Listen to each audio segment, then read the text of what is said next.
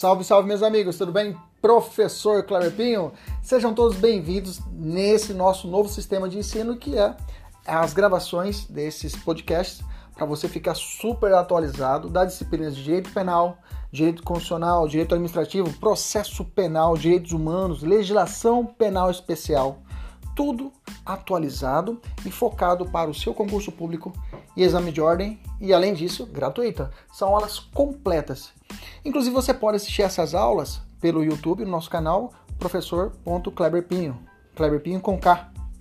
Fique à vontade, compartilhe, curta, nos ajude a engrandecer ainda mais o nosso canal. Um abraço, até mais. Tchau, tchau!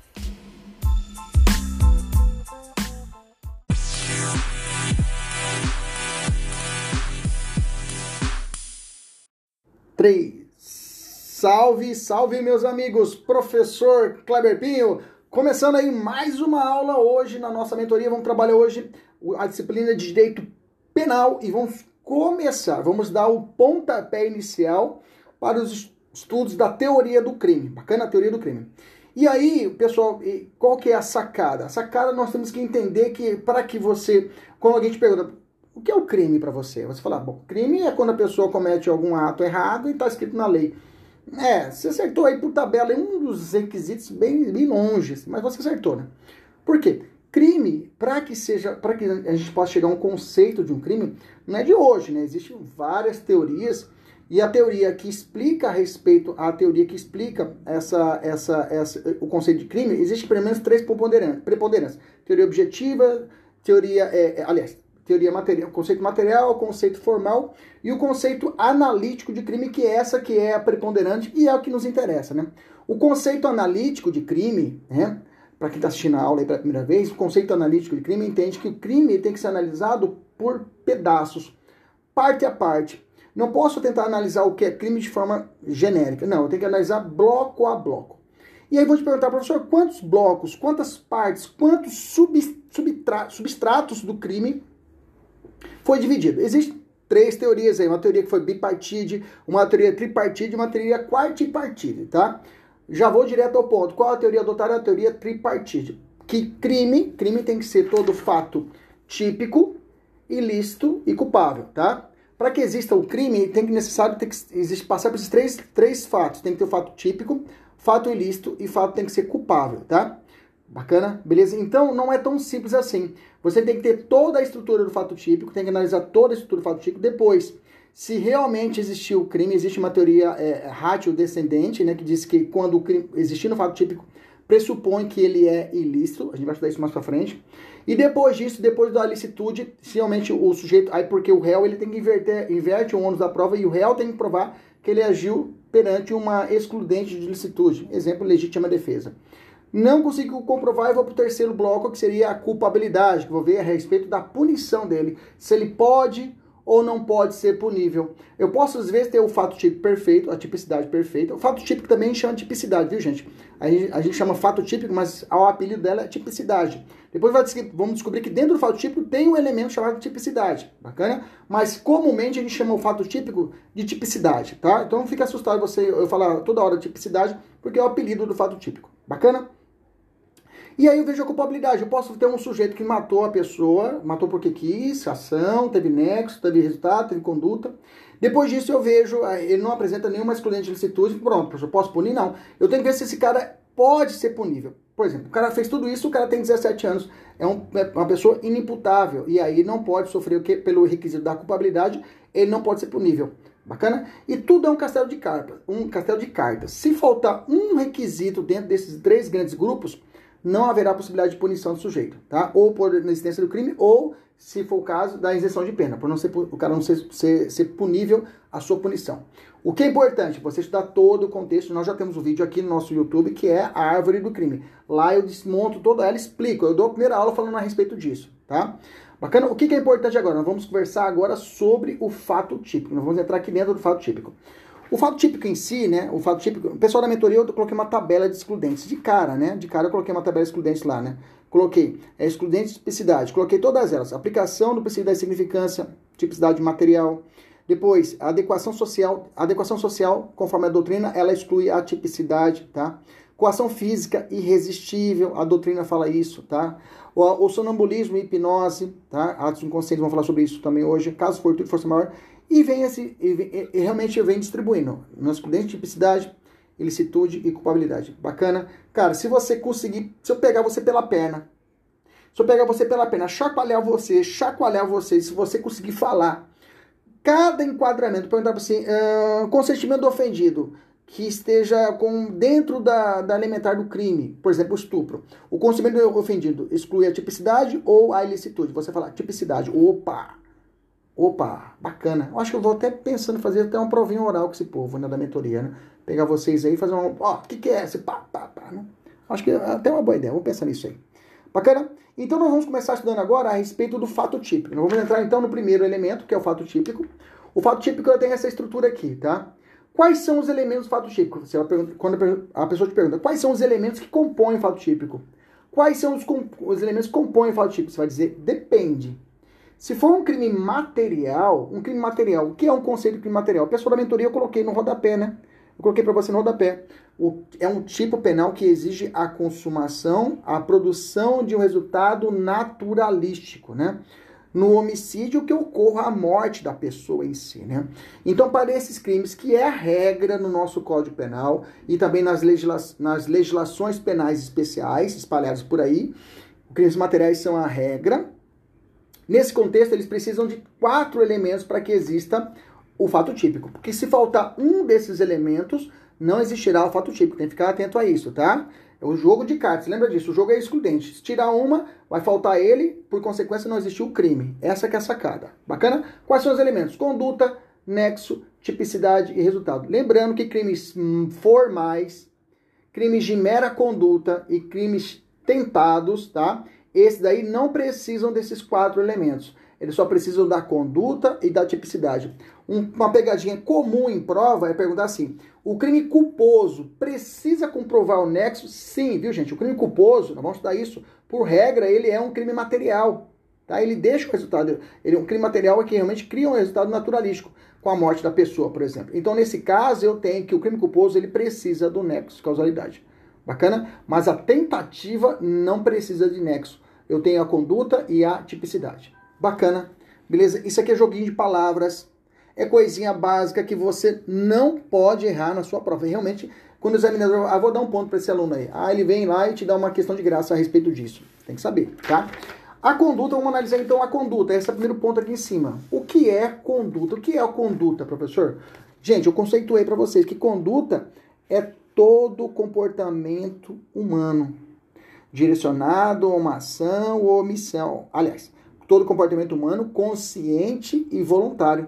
Todo comportamento humano consciente e voluntário dirigido a uma determinada finalidade, que pode ser uma ação, uma omissão dolosa ou culposa, tá? Veja, eu coloquei tudo separado. Omissão, uma ação, uma omissão dolosa ou culposa. Veja, eu separei os quatro elementos aqui, tá? Cada um tem a sua estrutura. O crime culposo, crime doloso, crime a conduta dolosa, a conduta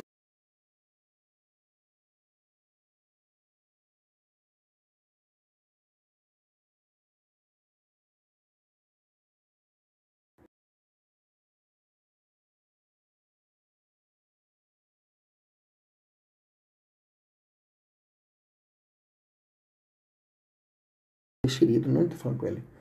Volta para cá, beleza? Então, o importante, primeiro passo, primeiro passo é importante. Nós sabemos, vamos perguntar para você. No final da aula eu vou dar um salve para todo mundo, viu, gente? Não é porque eu não estou respondendo, já estou gravando a aula já, então a gente já começou, tá? No final da aula eu dou um salve para todo mundo, tá bom? Vamos continuar aqui.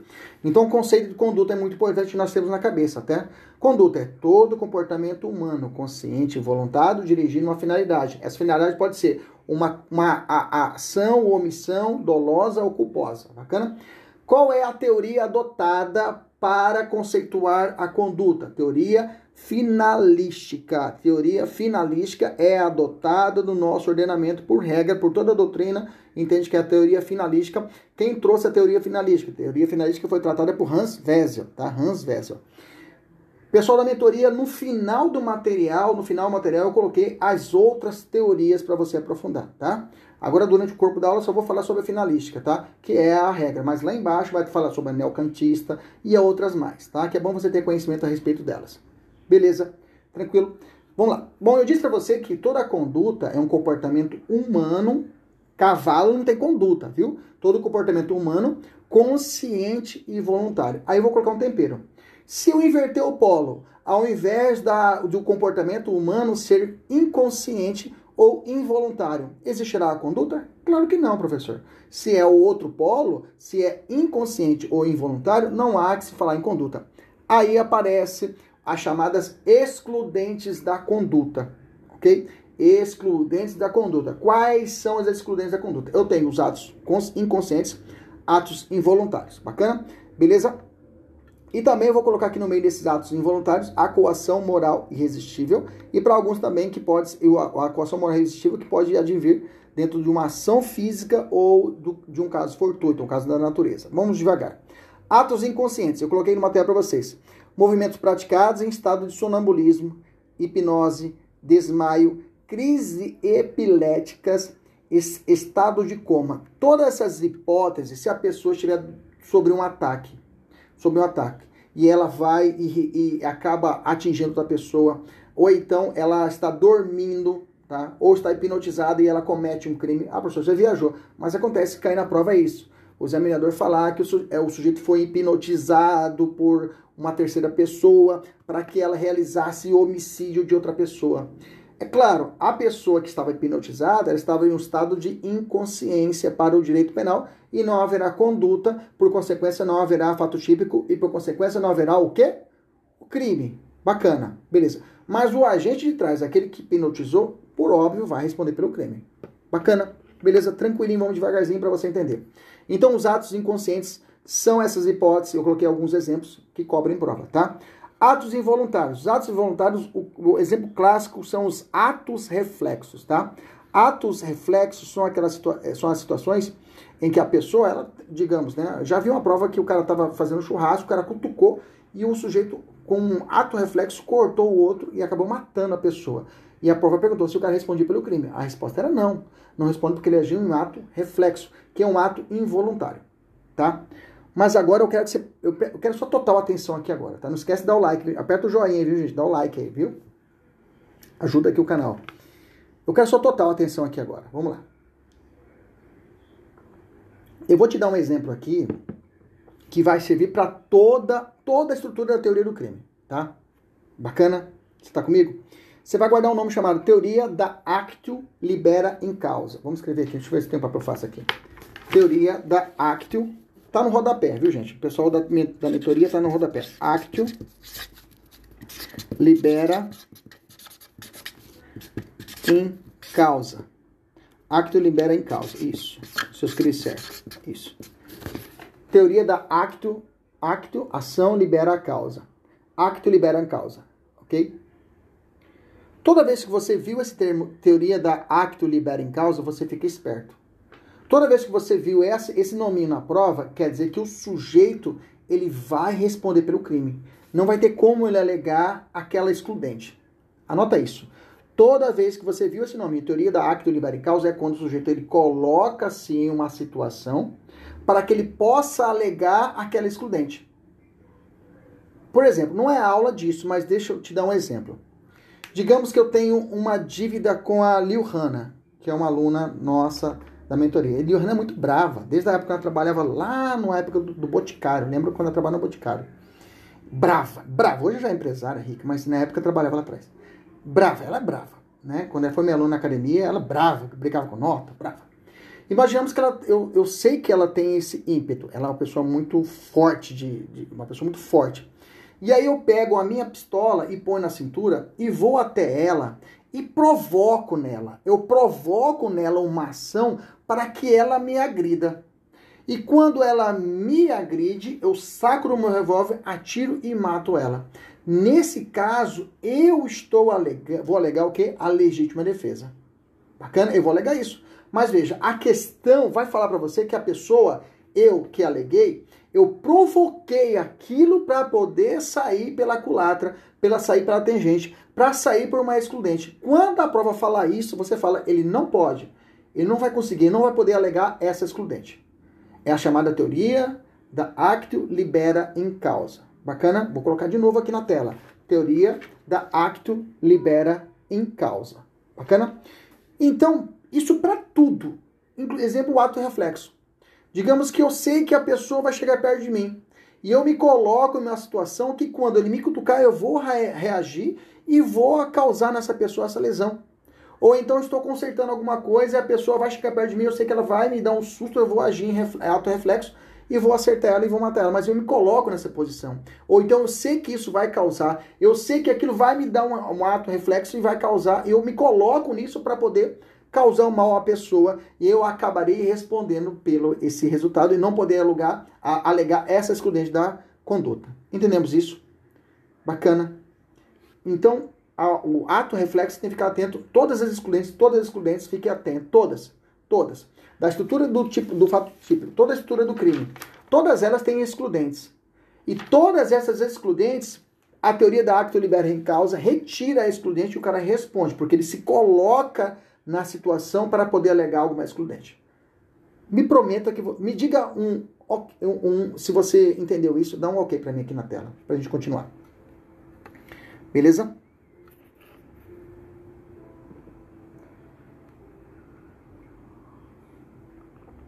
Uma coisa importante, você não pode misturar, é quando se aprova falar de ações de curto-circuito.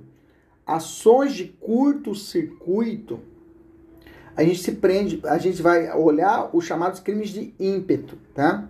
Crimes de ímpeto quando a pessoa, ela, por exemplo, o crime de homicídio privilegiado, o artigo 121, parágrafo 1 do Código Penal, quando a pessoa ela age sob domínio de violenta emoção, logo em seguida a injusta provocação da vítima. Ela chega em casa, ou então ela, ela acabou de ter a notícia que a filha dela foi estuprada pelo vizinho, pessoa, e ela é policial. Ela pula o muro e atira no cara. Essa, para a doutrina, isso é chamado de ação de curto-circuito. A ação de curto-circuito não é sinônimo de ato reflexo. Ou seja, quando a pessoa realiza isso, ele está agindo de forma consciente e voluntária. Bacana? Isso na chamada ações de curto-circuito. Bacana que eu trato chamado crime de ímpeto. Beleza? Lembrando ainda que a coação moral irresistível, a coação moral irresistível, coação, aliás, perdão, coação física, coação física, coação física irresistível exclui a tipicidade, tá? Ou melhor dizendo, exclui a conduta e por consequência exclui a tipicidade. Bacana? Beleza? Então vou repetir, a coação física. A coação física, vou até voltar aqui de novo. A coação física, já anota se você quiser, a coação física fica aqui em cima, lá no fato típico. A coação moral, que é a irmã dela, que foi separada lá na maternidade, está aqui embaixo. Coação moral irresistível está aqui embaixo. Uma chantagem. Se você não fazer isso, eu mato você e sua família. Coação moral irresistível. Coação física. A coação física, que exclui aqui em cima, o, a, exclui a conduta. E a conduta é um elemento do fato típico. Se exclui a conduta, exclui o fato típico, por consequência, exclui o quê? O crime. É um, um castelo de cartas. Bacana? Então eu tenho que a a, a, a, coação física ela é irresistível e ela pode vir por uma força física empregada pelo sujeito, né? Pode ser uma ação de terceiro, uma pessoa. A questão fala que uma pessoa muito forte abraçou a outra para que ela cometesse um crime, né? O sujeito é levado. É, é, a, Zé domina totalmente Anitta para que ela cometa um, um, ela atire e mate determinada pessoa. Bacana? Então a coação física pode se dar por uma ação de terceiro ou até uma ação da natureza. Um caso fortuito, a pessoa é levada pela natureza por uma corrente e acaba acertando outra pessoa e matando essa pessoa, mas pela força física da correnteza que levou ele. É também chamada uma correção física resistível nesse caso, mas por uma questão da natureza. Um caso fortuito. Bacana, beleza? Os alunos, eu sempre falo em sala de aula, mas às vezes isso que é a diferença da mentoria. Na sala de aula, do concurso público, às vezes não dá tempo. Às vezes a gente tem seis aulas para dar todo o processo. E na mentoria não, a mentoria a gente desce em minúcias, tipo essa teoria da acta libera em causa, eu não consigo falar isso na sala de aula, mas aqui na mentoria eu consigo, consigo descer, consigo fechar o conteúdo, bacana? Um ponto importante é que os alunos perguntam, professor, e a coação, se a coação física for resistível, veja, a coação física irresistível que exclui a conduta. Mas a coação física, se ela for resistível, a prova falou isso, professor, a coação física é resistível. E aí? exclui a conduta? Que exclui o fato típico e exclui o crime? Não. Se a coação física e também a coação moral, viu? Lá na culpabilidade, a coação física e a coação moral, as duas delas, as duas, se forem resistíveis, resistíveis não excluem nada, mas podem diminuir a pena, tá? A coação física, inclusive, se você for lá no artigo 65 do Código Penal, eu coloquei no rodapé, tá? 65, inciso 3 do Código Penal, que trata das chamadas circunstâncias atenuantes, lá tem no inciso 3. Quando a gente, o, o, o, a pessoa, né, o agente, o criminoso, ele age movido por uma coação física resistível. Bacana? Beleza? Professor, bacana, entendi. Fechamos esse bloco da conduta. Vamos continuar na conduta ainda. A conduta é grande. Dentro da conduta, eu tenho as chamadas de conduta, tá? Dentro da conduta, tenho a chamada espécies de conduta. Quais são as espécies da conduta, professor? Eu tenho a conduta omissiva, eu tenho a conduta comissiva, eu tenho a conduta mista. Eu tenho a conduta dolosa, eu tenho a conduta culposa, eu tenho a conduta pré-dolosa. Já contei seis agora. E eu tenho a conduta por erro de tipo. Todas elas são condutas, tá? Todas elas são condutas. Conduta, de novo, por ação, conduta por omissão, conduta, é, conduta mista, conduta dolosa, conduta culposa, conduta pré-dolosa e conduta por erro de tipo. Todas elas são condutas que nós temos que estudar, porque não existindo essa conduta, não há fato típico e não há crime. Sempre vai ser esse raciocínio, sempre você tem que trabalhar dessa forma. Bacana? Beleza? Vamos começar a estudar cada. Hoje a gente vai trabalhar só a conduta comissiva, omissiva e a mista. Beleza? Bacana? Vamos responder uma questão que está no nosso material. Eu vou ler para quem está assistindo essa aula e não tem material. E já estou vendo que tem alguns alunos que vão, assistir, vão ter essa aula ainda e já estão até antecipando assistindo a aula aqui agora comigo. Vou ler com vocês a questão. A questão vem assim, ó. A respeito do conflito aparente de normas, parará, parará, parará. É uma questão do SESP, sempre eles fazem isso, né? Letra A, é, aliás, é uma questão de certo e errado. A coação física irresistível configura hipótese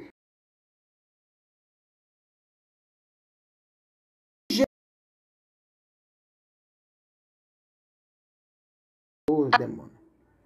Engendrando assim, ou seja, enquadrando assim, a atipicidade do fato. Perfeito, o fato é atípico, por ausência da tipicidade. Perfeito, a questão está correta. Bacana? Vamos responder só mais uma. Questão da FGV. Durante um assalto a uma instituição bancária, Antônio e Francisco, gerentes do estabelecimento, são feitos reféns. Tendo ciência da condução, da condição deles, de gerentes, e da necessidade de que suas digitais fossem, essa questão é maravilhosa, fossem inseridas em determinado sistema para a abertura do cofre, os criminosos colocam com força, olha lá, o dedo de Antônio no local necessário, abrindo com isso o cofre e subtraindo determinada quantia em dinheiro. Veja, com força.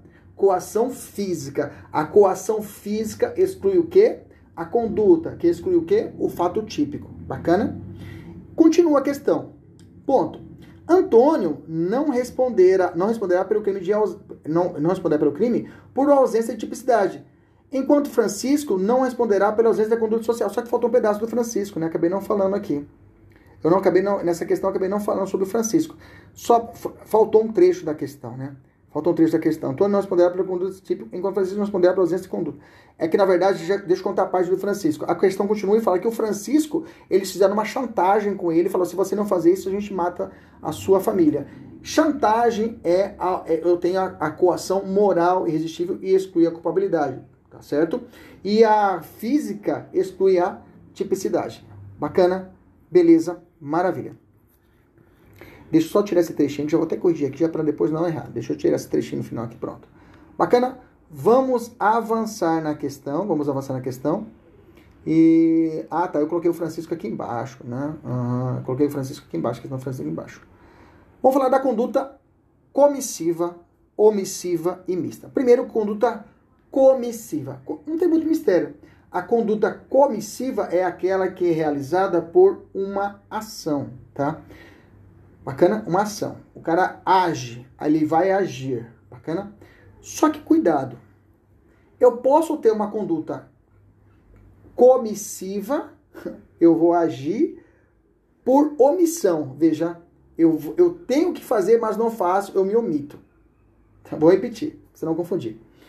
Existe a conduta comissiva quando a pessoa age. A pessoa atirou e matou outra. Pronto, a conduta foi comissiva, ele agiu. Bacana?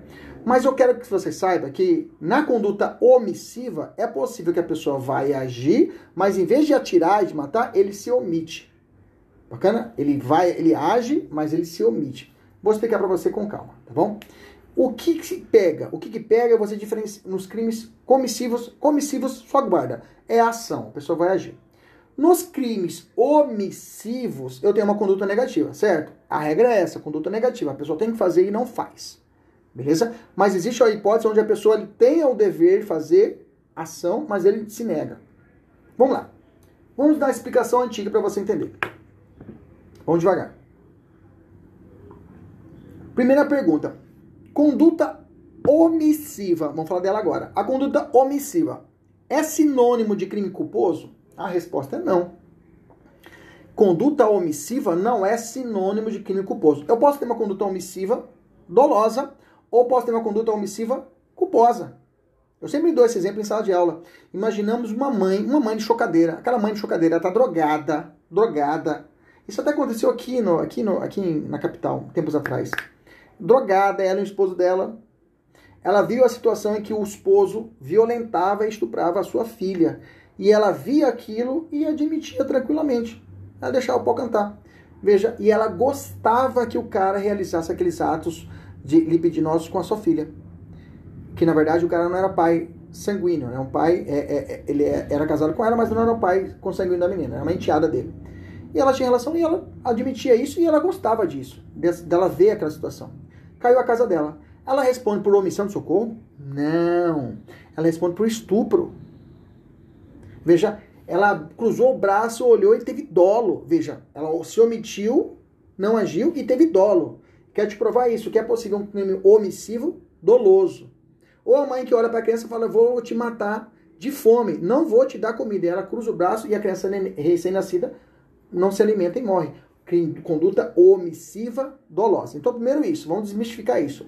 Então, conduta omissiva não quer dizer que ela vai ser necessariamente culposa. Eu posso ter uma conduta omissiva dolosa e culposa. Bacana? Agora você tem que dividir. A conduta omissiva pode ser própria ou conduta omissiva imprópria. Beleza? Fiz uma tabelinha aqui pra gente poder acompanhar. Vou botar aqui na perna. É um quadro móvel que eu tenho aqui. Eita porra. Vamos aqui. Eu ia colocar o fixo, mas eu prefiro assim. Vamos lá. Aqui, beleza, vamos lá. Todo mundo tá chegando aí? Beleza? Vamos lá então, vem comigo aqui então. Então a conduta ela pode ser omissiva própria ou pode ser omissiva imprópria. Imprópria eu já sei que é o artigo 13, parágrafo 2 do Código Penal. Bacana? Artigo 13, parágrafo 2 do Código Penal. Pessoal que está assistindo a aula não, no, não ao vivo, né? Pessoal que tá, vai assistir depois no, na gravação, já vai ver uma tabelinha que eu montei no material. Pessoal que está em casa, pessoal que dá mentoria já tem essa tabelinha, está no material, né? Tá até em azul e laranja separado. Na conduta omissiva própria, meus amigos, o legislador ele traz um verbo no tipo da conduta, ou seja, a pessoa tem que fazer. Se ela não faz, ela ela enquadra, ela, ela engedra, ela subsume, ela, ela tipifica o crime. Então eu tenho que a conduta é uma conduta omissiva. A lei fala, faça, você tem que fazer isso, e a pessoa deixa de fazer. Por exemplo, prestar socorro. O crime de omissão de socorro é aquele estabelecido por lei que a pessoa ela tem a oportunidade de realizar o salvamento de uma criança, por exemplo, não é uma situação de perigo para ela, entendeu? Ou pelo menos avisar as autoridades competentes. E ela não faz isso. Ela deixa de fazer algo, e a lei fala deixar de fazer algo. Outro exemplo, um médico dentro de um, de um dentro do sistema do SUS, né? Ou particular, se ele está diante, digamos, de uma nova cepa ou de uma nova bactéria mortal, ele tem a obrigação de comunicar às autoridades competentes daquela cepa ou daquela nova doença. Se ele não faz, ele está se omitindo, está cometendo um crime omissivo próprio. Bacana? Aqui existe já certos tipos penais já enquadrados para a conduta do sujeito. Se ele não fazer, ele comete o crime. Aqui não é um dever legal, entendeu? Não é um dever imputado à pessoa por ela ser, por ela ter aquela profissão, por exemplo. Não. Não é implícito a ela. Qualquer pessoa pode cometer essa conduta. Qualquer pessoa, por exemplo, o médico, eu sou médico, é claro. Né? Mas, por exemplo, A omissão de socorro pode ser qualquer pessoa.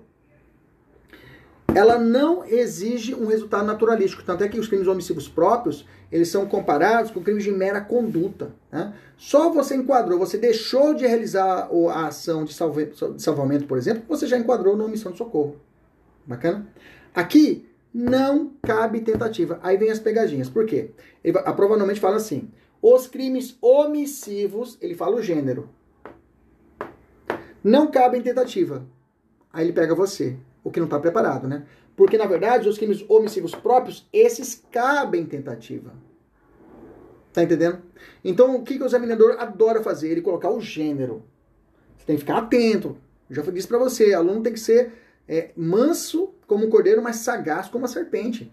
Para você pegar o examinador.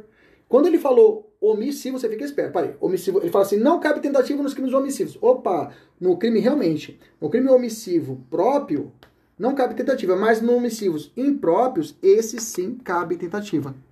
Bacana? Que eu vou explicar para você agora. Esse sim cabe tentativa. Tá?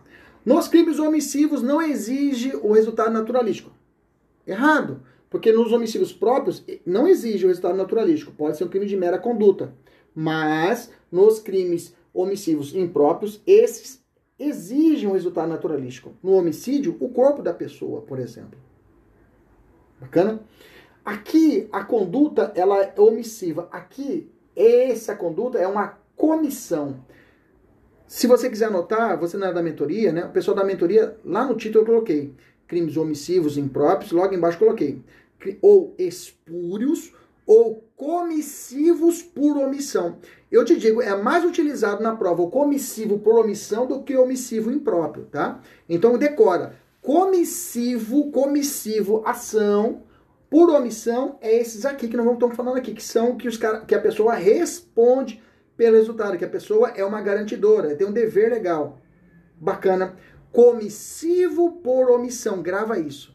A gente, tá, a gente costuma falar na prova omissivo e prova, mas a prova né, cobra o nome termo comissivo, in, comissivo, comissivo por omissão, tá? Crime comissivo por omissão, ok? Que mais? Professor, aqui é o nexo natural. Kleber deixou de prestar o socorro e a pessoa morreu. É o nexo causal normal. Aqui o nexo, ele é normativo. Por exemplo, um salva-vidas está realizando o seu mistério de guardar as pessoas na piscina em um clube. Bacana. Ele vê que uma criança está afogando a outra. Bacana, brincando. Mas ele vê que estão lá brincando. Essa brincadeira não vai dar certo. E ele se atenta com a morena que passa ao lado dele. E ele começa a conversar com as mães, que ele fica interessado no corpo cultural das mães, e fica preocupado aqui e fica desatento na piscina. E Zezinho afoga Luizinho na piscina. Bacana? Beleza? Parabéns história. Quem é o culpado? Ah, professor Zezinho, que afogou Luizinho. Bacana. Você tá certo. Mas a pergunta é: morre a criança. Esse salva-vidas, ele responde pelo homicídio culposo? Responde. Mas, professor, não foi ele que afogou. Essa é a sacada dos crimes comissivos por omissão. Mesmo se eu não dei causa ao resultado, eu respondo pelo dever legal estabelecido a mim de fazer o zelo daquela ação. Quem fala isso não sou eu, é a lei. Então, todos que eles cometem crimes omissivos por, comissivos por omissão, eles vão levar essa pecha. A lei estabelece para ele um dever legal. E se ele não realiza isso, não, não realiza aquela situação que é dado a ele de guardar a pessoa que está na piscina, ele responde pelo Estado. É claro, Zezinho que afogou Luizinho, Zezinho pode responder por ato infracional lá, se ele for maior de 12 anos. Ele pode responder por ato infracional, tranquilamente. Pode tomar até uma internação, mas eu respondo pelo homicídio culposo também. Bacana. Beleza? É claro, não há concurso de pessoas, né? Mas eu respondo penalmente por isso. Beleza? Mas guarda uma coisa. Eu, salva-vidas, tem que estar presente. Isso mesmo. Tem que estar presente presente. Presente no cenário do crime. Eu tenho que estar presente no cenário do crime. Se eu não estiver presente no cenário do crime, o fato será atípico. Repito, se eu não estivesse presente no cenário do crime, o fato será. Presente é isso mesmo. A questão fala que o sujeito saiu para ir no banheiro, deu um piriri nele, ele ficou 30 minutos no banheiro, 40 minutos no banheiro. Enquanto isso, a criança vai e afoga a outra. Ele volta e a criança já morreu afogada. Ele responde, nesse caso, não. Eu vou te explicar agora o porquê. Mas ele não responde. Bacana? Guarda isso na sua cabeça. Guarda isso. Beleza? que mais, professor? Outro ponto aqui embaixo, vamos aqui embaixo, vamos lá. É, a ação é a omissão é penalmente relevante, por isso que é necessário. Claro, se eu deixei de socorrer a pessoa, a minha omissão é penalmente relevante. Não é uma ação penalmente irrelevante. Toma cuidado com essa pegadinha, tá? Toma cuidado com essa pegadinha, tá? Já falei, é, a, o, o tipo penal, o enquadramento, é uma norma de extensão, tá? É uma tipicidade formal mediata, tá? Tipicidade formal mediata, tá? O enquadramento do crime, para enquadramento nesse, crime é necessário uma norma de encaixe, é chamada subordinação mediata. Deixa quando eu falar de tipicidade eu volto a falar disso. Só aguarda agora essa informação, tá bom? Beleza? Feito esse cenário inicial, agora vamos começar a te dar, eu vou te dar exemplos mais sobre os comissivos por omissão para você entender. Bacana? Dá um joinha se você entendeu. Vamos embora. Quero matar essa matéria em menos de 50 minutos. Quero deixar esse vídeo. Dá um joinha para mim se você entendeu essa parte. Vamos lá.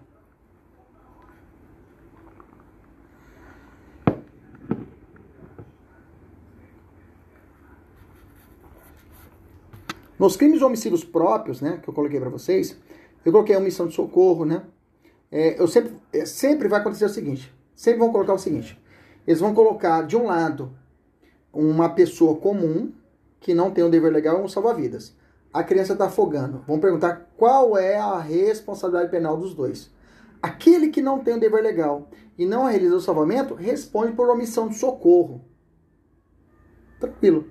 Agora, aquele que tem um dever legal, que é salva-vidas, e não realiza o salvamento, esse responde pelo resultado causado. Bacana? Professor, onde é que está a respeito dos crimes comissivos por omissão ou espúrios ou omissivos impróprios? Está no artigo 13, parágrafo 2 Vamos ler. Você tem que pegar o artigo 13 agora, se você está assistindo essa aula sem o material. Se você não é da mentoria, pega o artigo 13, parágrafo 2 Me ajude, me ajude a te ajudar. Vai lá. Ele fala o seguinte, o parágrafo 13, parágrafo 2 A omissão é penalmente relevante quando o omitente, olha lá, devia, devia e podia, devia e podia agir para evitar o resultado.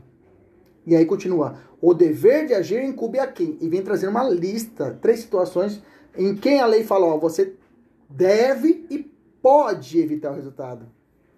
Então, olha essa cara, quando o salva-vidas ele não está presente no local, ele, dever, ele deveria fazer o salvamento, sim ou não? Sim. Mas ele poderia fazer alguma coisa naquele momento? Não. Por isso que o cara, se ele não estiver presente, ele não responde pelo crime. Diga amém se você entendeu isso, pelo amor de Deus.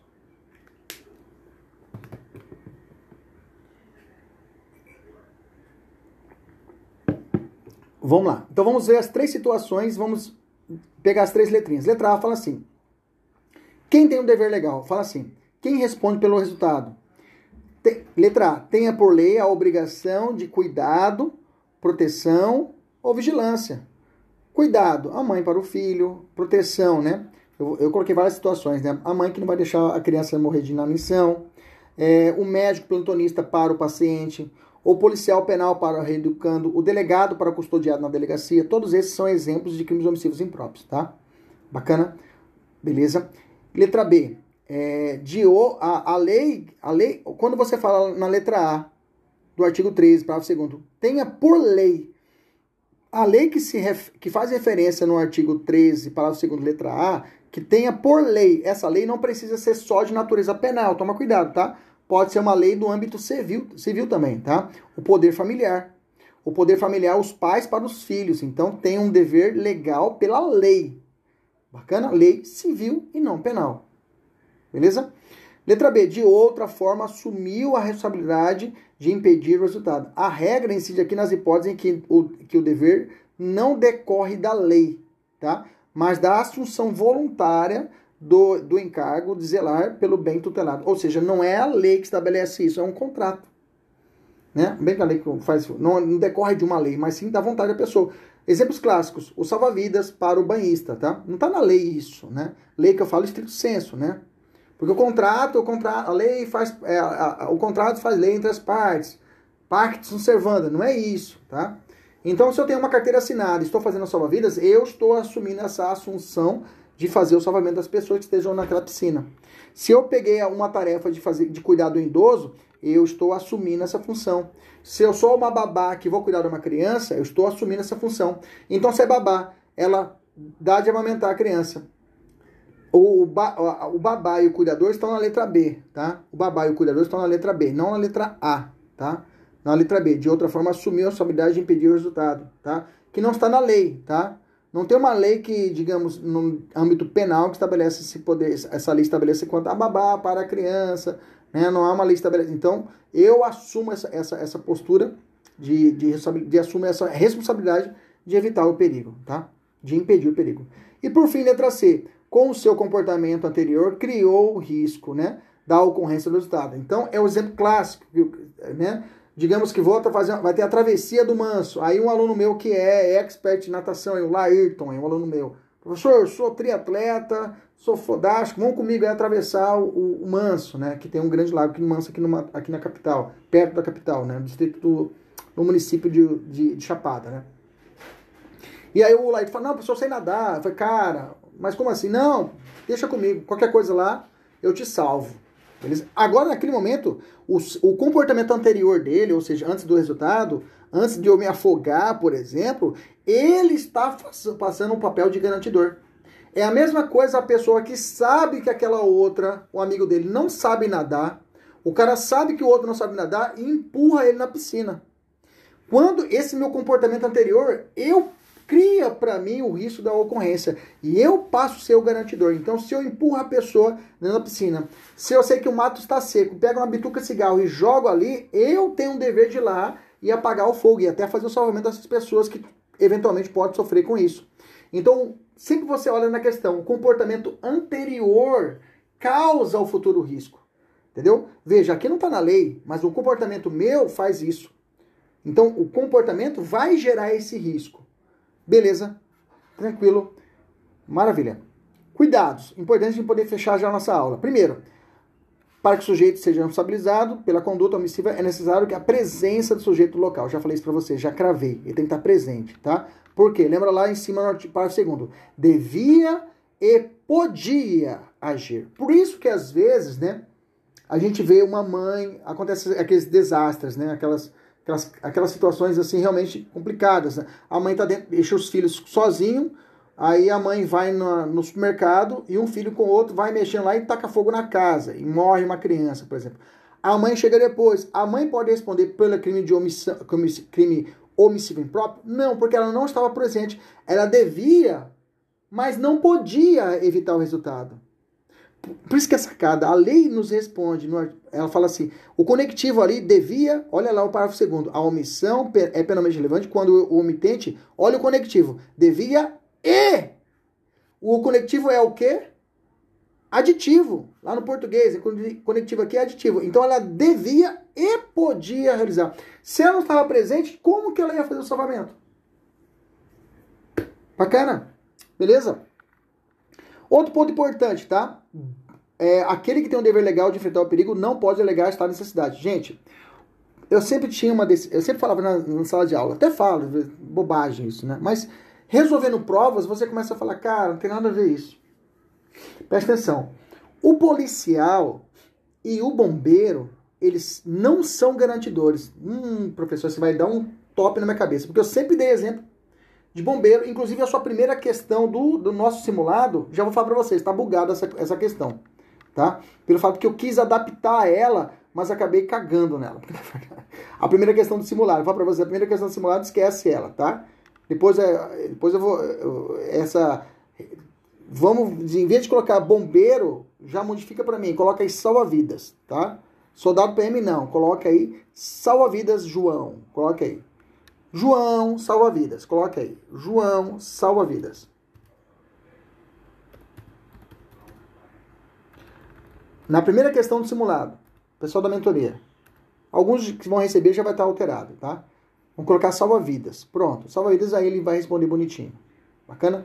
Porque eu digo para você que o policial e o bombeiro, na verdade, isso eu aprendi apanhando, resolvendo questão, né? O policial e bombeiro, na verdade, ele não tem o dever de evitar o resultado. Isso mesmo. O policial, o bombeiro, não tem o dever de, de evitar o resultado. Ele tem o dever de agir, de enfrentar o perigo. Tá? Então quer dizer que se acontecer, ele está enfrentando perigo. Se não, imagina a seguinte situação: o policial está enfrentando perigo, tentando salvar as pessoas, atirando contra os bandidos. Se a pessoa morrer, ele vai por causa do bandido atirou e ele não conseguiu, digamos assim, evitar o resultado morte. Ele vai responder pelo crime? Não. Mas ele tem o dever de agir. Mas ele não tem o dever de garantir o resultado. Entendeu isso? Essa é bem diferente. Tanto é, quando você leu 24, parágrafo 1, gente, isso aqui é, é estudar muito, você consegue chegar a esse raciocínio. Quando chega no 24, parágrafo 1, fala assim: não pode alegar estado de necessidade quem tinha o dever legal de enfrentar o perigo. Aí sim, o polícia. Polícia não pode, o polícia, o bombeiro não pode alegar: ah, a água está fria. Ah, o mar está revolto, então eu não posso evitar de enfrentar o perigo, senão vou morrer afogado. Ele não pode evitar, ele não pode dizer isso. Entendeu? Ele tem que enfrentar o perigo.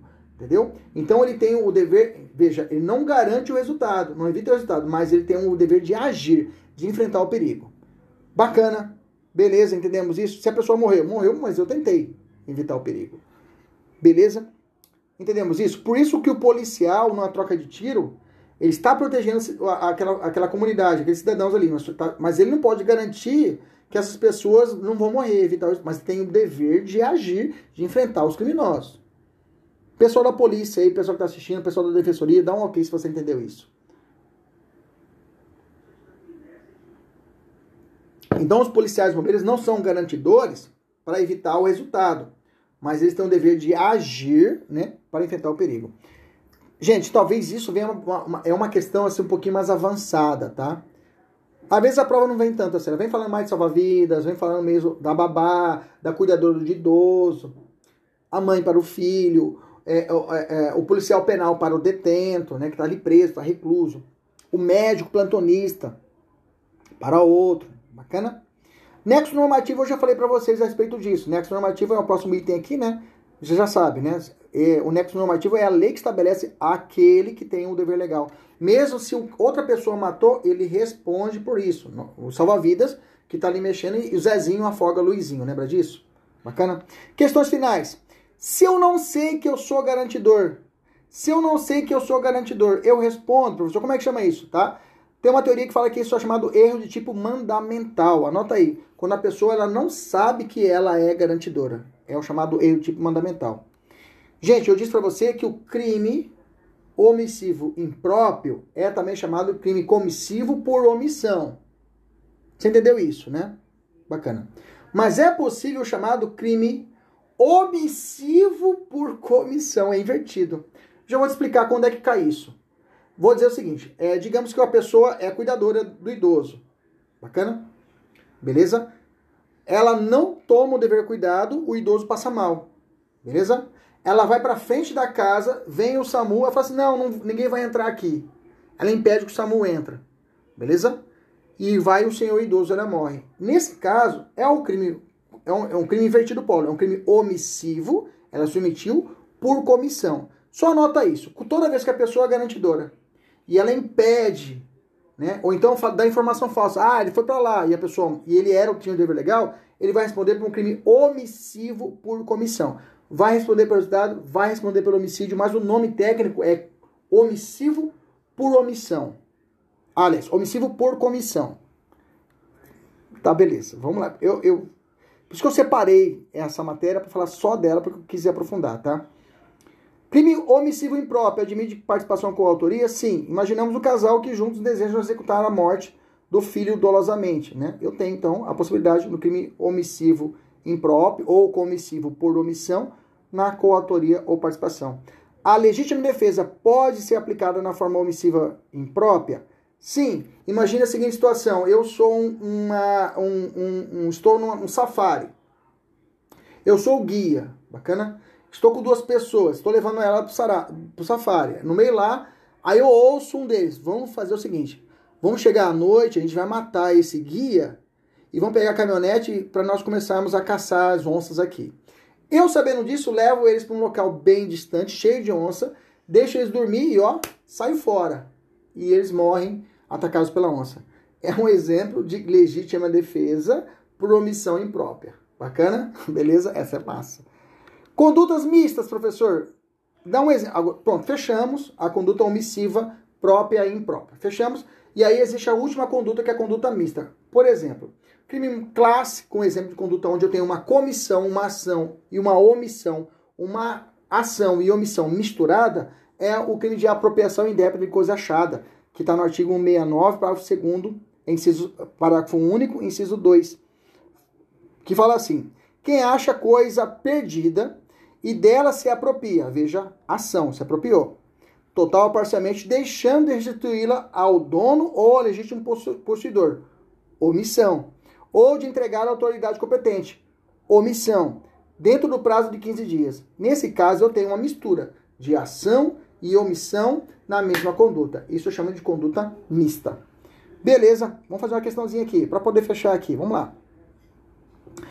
Sebrasp, 2020, vem a questão assim. Uma pessoa que tenha condições e o dever de agir em determinada situação, mas não o faz, comete crime omissivo impróprio, passando a responder pelo resultado da omissão. Vamos lá, uma pessoa que tenha condições e o dever de agir. Perfeito.